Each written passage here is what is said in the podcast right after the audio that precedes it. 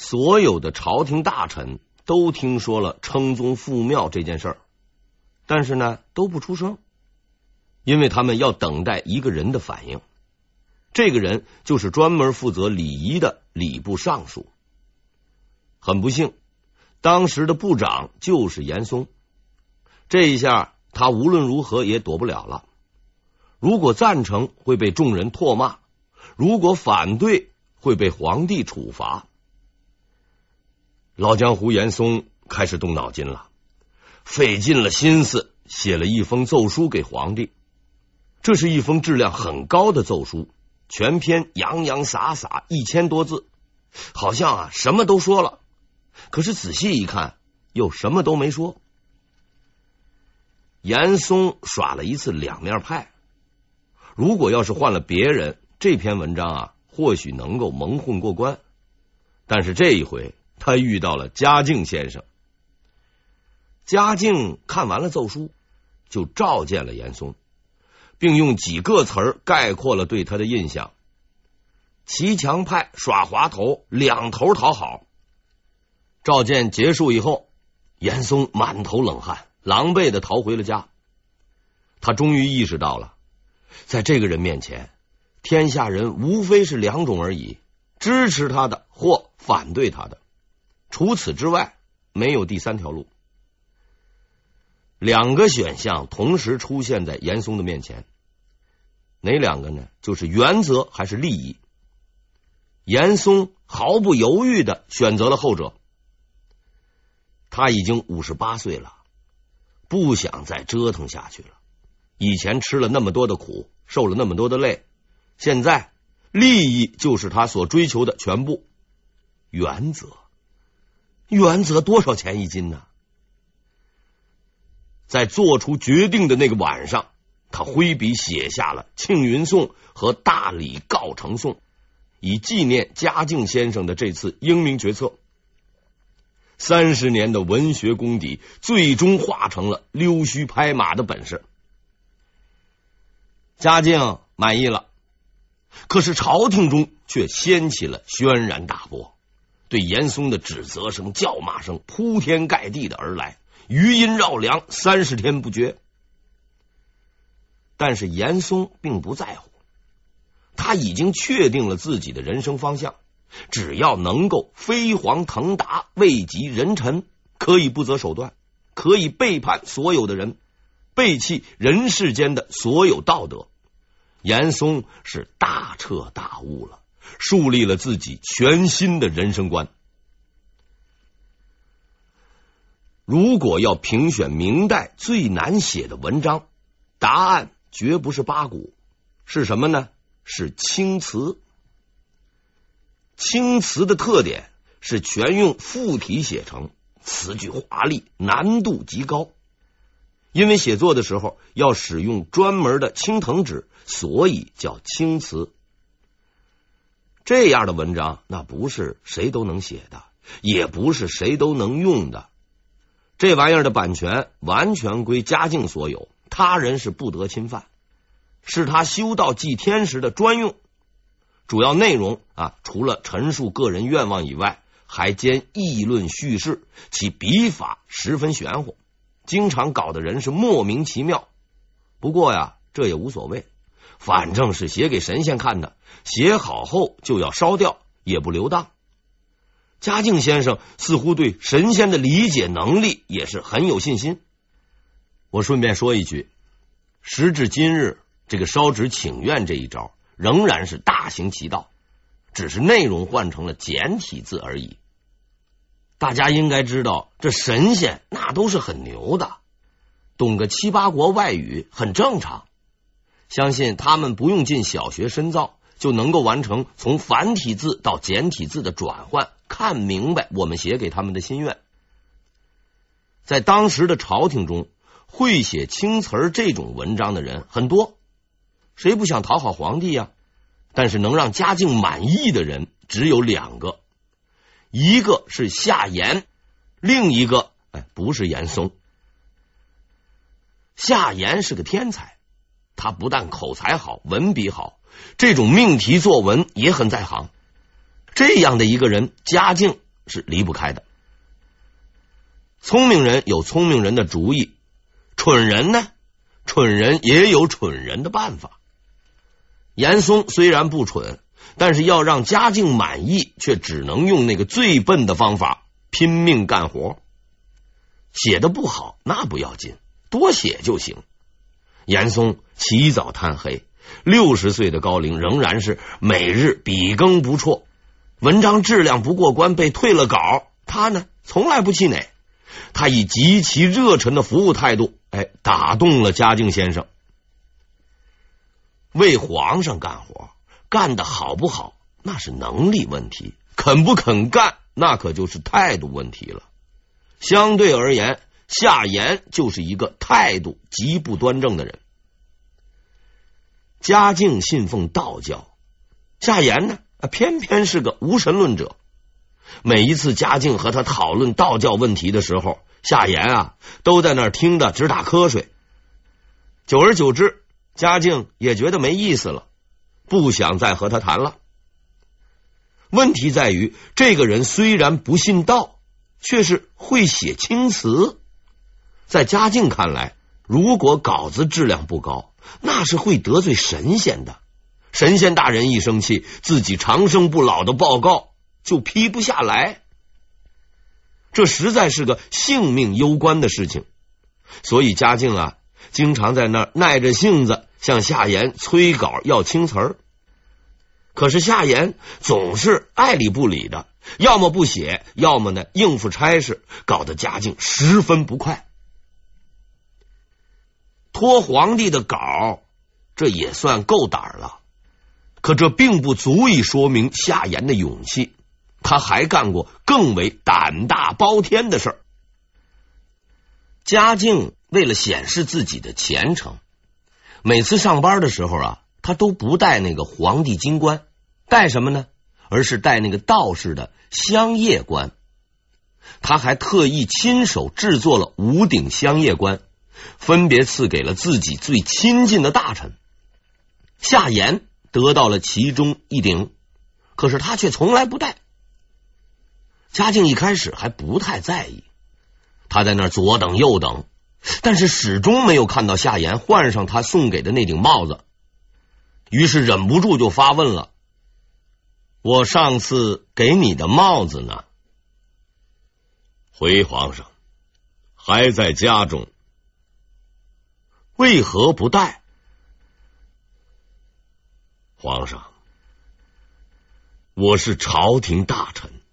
怎么能带那种东西？嘉靖的脸唰一下就白了，他尴尬的盯着夏言。依臣所见，希望陛下今后也不要带这种东西。君临天下者，应有天子之威仪，以正视听。伤自尊了。真的是伤自尊了。要知道，这玩意儿虽然不重看，那却是嘉靖先生自己亲手做的，是他的劳动成果和汗水的结晶啊！夏言，你不但看不起这个东西，哎，还把皇上给训了一顿，确实让人难以接受。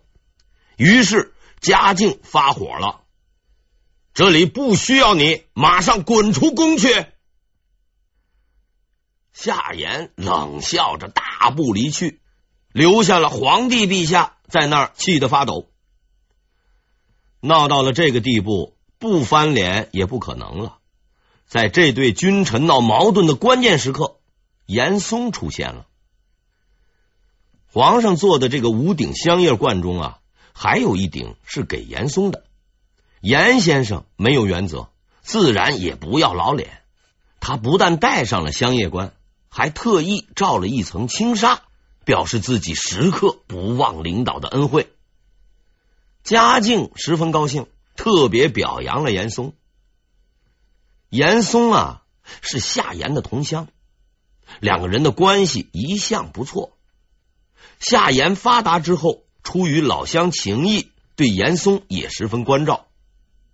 然而，慢慢的。夏言发现严嵩是一个偏好投机、没有道德观念的人，只要能够达到目的，这个人就会不择手段，任意胡来。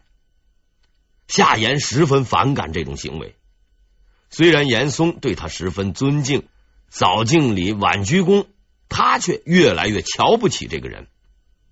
严嵩呢，并不在意，他很清楚自己是夏言的下级，无论如何不能翻脸。为了缓和两个人的关系，有一天呢，严嵩决定请夏言吃饭。夏言接到了请柬。他呢，在那想了一下，哎，答应了。约定的时间到了，酒席的菜也上了，可是却没有一个人动筷子，因为什么呀？因为夏言还没有到。眼看着这要吃隔夜饭了，严嵩说：“我亲自去请。”他来到夏言的府邸，门卫告诉他说：“夏言不在。”这明摆着是要耍人呢，故意不给面子。严嵩的随从开始大声在那嚷嚷。严嵩十分冷静，他挥了挥手，回到了自己的家。面对着发冷的酒席和满堂宾朋嘲弄的眼神，严嵩拿起了酒宴的请柬，他呀跪了下来，口中念着夏言的名字，将请柬的原文。从头到尾念了一遍，最后大呼一声：“未能尽宾主之意，在下有愧于心呐！”表演结束了，严嵩站了起来，他不顾众人惊异的目光，径自走到了酒席前，开始吃饭。今日我受的羞辱。将来一定要你加倍偿还。嘉靖二十一年六月的一天，在夏言退朝走了之后，严嵩觐见了嘉靖，在皇帝面前，他以六十三岁之高龄，干净利落的完成了整理着装、下跪磕头等一系列规定项目，然后是泪流满面。大声哀嚎道：“陛下，老臣受尽夏言欺辱，望陛下为臣做主啊！”严嵩是痛哭流涕，不能自已。难能可贵的是，他的思维仍然十分清楚，具有严密的逻辑性。他逐条逐点的控诉了老油条夏言种种令人发指的行为，说的是声泪俱下。夏言藐视陛下，鄙弃御赐之物，罪大恶极。所谓的御赐之物，哎，就是那顶香叶冠。这是严嵩黑状的结尾部分，虽然短小。却极其惊骇，嘉靖这一回愤怒了，欺负严嵩这倒无所谓，不听自己的话才是严重的政治问题。他立即下了一道敕书，斥责夏言的罪行。当然了，痛斥的理由不是他拒戴乡业官，是什么呢？是军国重事，取材私家。王言要密，视同戏玩，整的就是你。其实不需要什么理由。夏言受到了皇帝的斥责，害怕了，他连忙上书请罪，但是无济于事。半个月后，他被削职为民，严嵩进入内阁。客观的讲啊，严嵩是没有什么政治才能的。和夏言相比，他缺乏处理政事的能力，却并不是一无是处。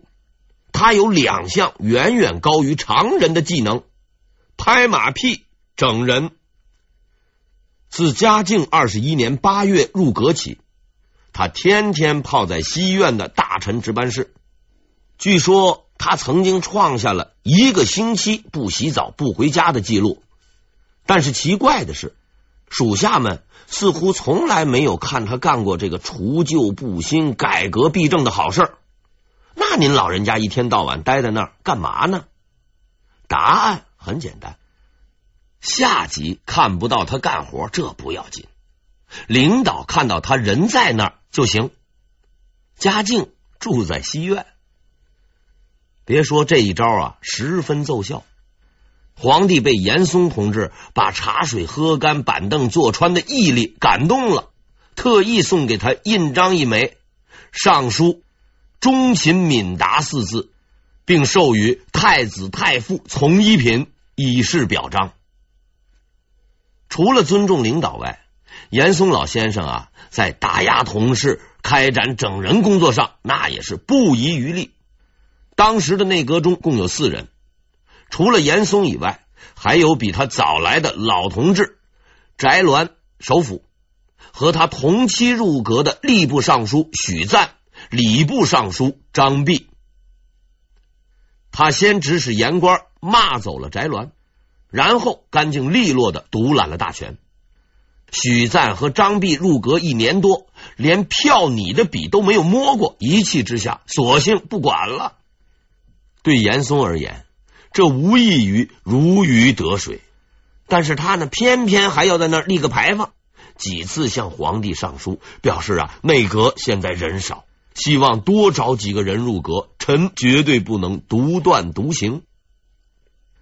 嘉靖十分感动，他立刻下诏表扬严嵩，任命他为吏部尚书、锦深殿大学士、少傅，并且明确表示。你一个人就行了，信得过你。应该说，夏言以前把弄权术、掌握内阁，主要的目的还是为了治理国家、整顿朝纲。严嵩的目的那就单纯的多了，他玩这么多花样，只是为了自己的一个爱好——贪污受贿。怀着这一崇高理想，他在收取贿赂的战线上干出了卓越成绩。当时的纪检官员们，就是督察院御史，每年有一个固定的任务，评选年度贪污人物排行榜。凡是上榜者，都有具体的数据，并公之于众。严嵩老先生自从进入内阁以来，每年是必上榜，上榜必头名。更为难得的是，连南京的督察院也把他评为贪污第一人，每年上报朝廷。虽屡次获此殊荣，但是严嵩却并不慌张，因为他十分清楚，嘉靖从不在意他贪了没有，或是贪了多少，只关心他是不是听话。事实确实如此，虽然弹劾的奏章接连不断，严嵩始终稳如泰山。可是情况逐渐出现了变化。当所有的权力集中在一个人手中，无比的威势和尊崇扑面而来时，这个六十多岁的老人无法适应了。每当他看见西苑那间烟雾缭绕的房间，想起那个不理国政、一心修道的皇帝，一种感觉就会油然而生。掌握这个帝国的人。就是我呀！这种感觉反映到行为上，他开始变得专横，遇事也不再向领导汇报。在大臣们的眼中，这个老人已经取代了那个道士，成为了国家的真正领导者。但是他过于低估了那个道士的实力。在满耳的诵经声中，在炼丹炉的重重烟雾中，那双眼睛仍然牢牢的盯着严嵩的背影，无时无刻。嘉靖二十四年十二月，嘉靖突然在西苑召见严嵩。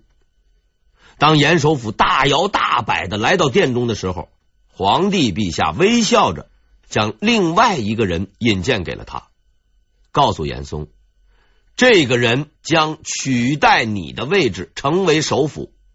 希望你继续坚持干好工作，因为从此以后，你的身份是内阁次辅，是他的助手，要注意搞好班子的团结。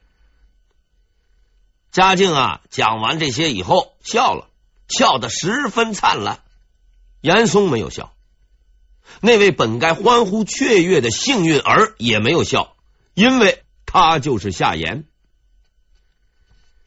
君子报仇，十年不晚。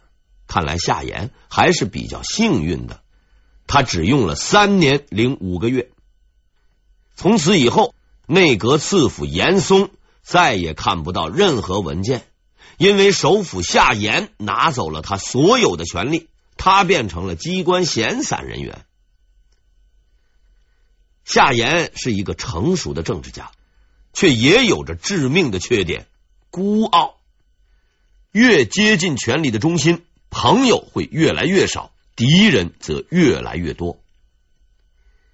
一般来说，要摆脱这一规则，唯一的方法就是装孙子。